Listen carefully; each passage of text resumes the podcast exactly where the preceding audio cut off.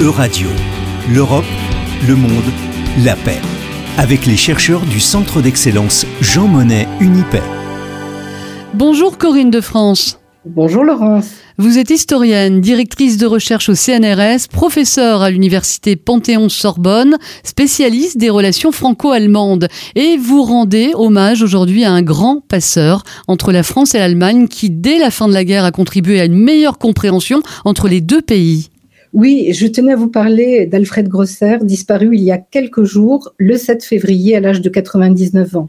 Son histoire personnelle le prédestinait à devenir un passeur entre les deux pays. Il est né à Francfort-sur-le-Main le 1er février 1925 dans une famille de la bourgeoisie juive et il est arrivé en France en 1933 pour échapper au régime nazi.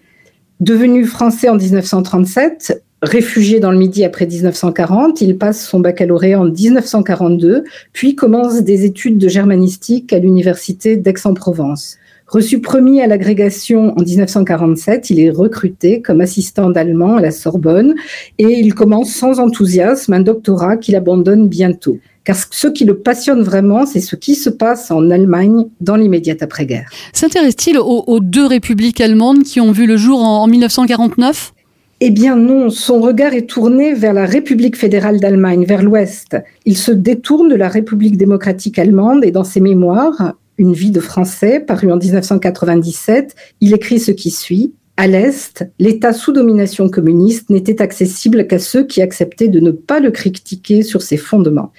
En 1953, il publie ses premières analyses dans un ouvrage remarqué intitulé L'Allemagne de l'Occident, et le professeur Edmond Vermeil, qui assurait un cours à Sciences Po, lui demande peu après de prendre en charge l'histoire de l'Allemagne après 1939.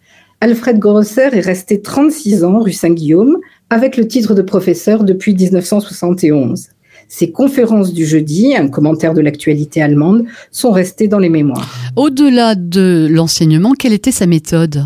Eh bien, dès 1947, il entreprend un long voyage à travers l'Allemagne occupée pour saisir les conditions de vie de la population et l'état d'esprit de la jeunesse. Et ce séjour marque le début de son double engagement. D'une part, faire connaître en France les réalités allemandes en bousculant les idées reçues, et d'autre part, comme il le résumait lui-même, élargir en Allemagne une vision raisonnable de la France et contribuer à assurer la solidité de la nouvelle démocratie allemande. En 1948, il s'engage au sein du Comité français d'échange avec l'Allemagne nouvelle, au nom programmatique, et après la fondation de l'Office franco-allemand pour la jeunesse, l'OFAGE, en 1963, il devient membre de son conseil d'administration.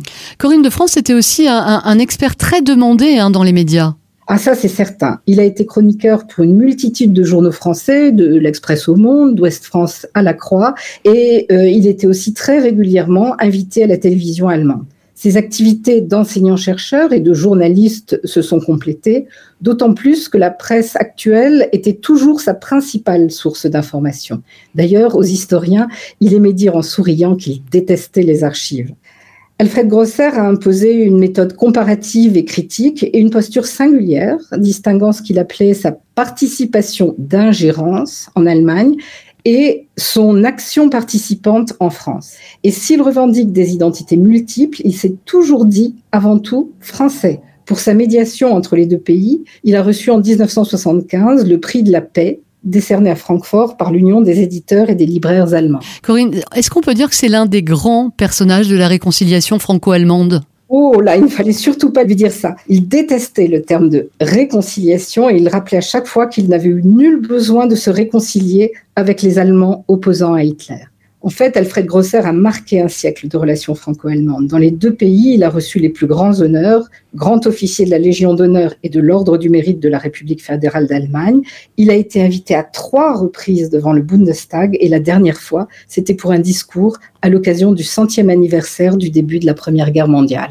Merci beaucoup Corinne de France pour cet euh, hommage et la mise en perspective de la contribution d'Alfred Grosser. Je rappelle que vous êtes directrice de recherche au CNRS, professeur à l'Université Panthéon Sorbonne. Merci beaucoup.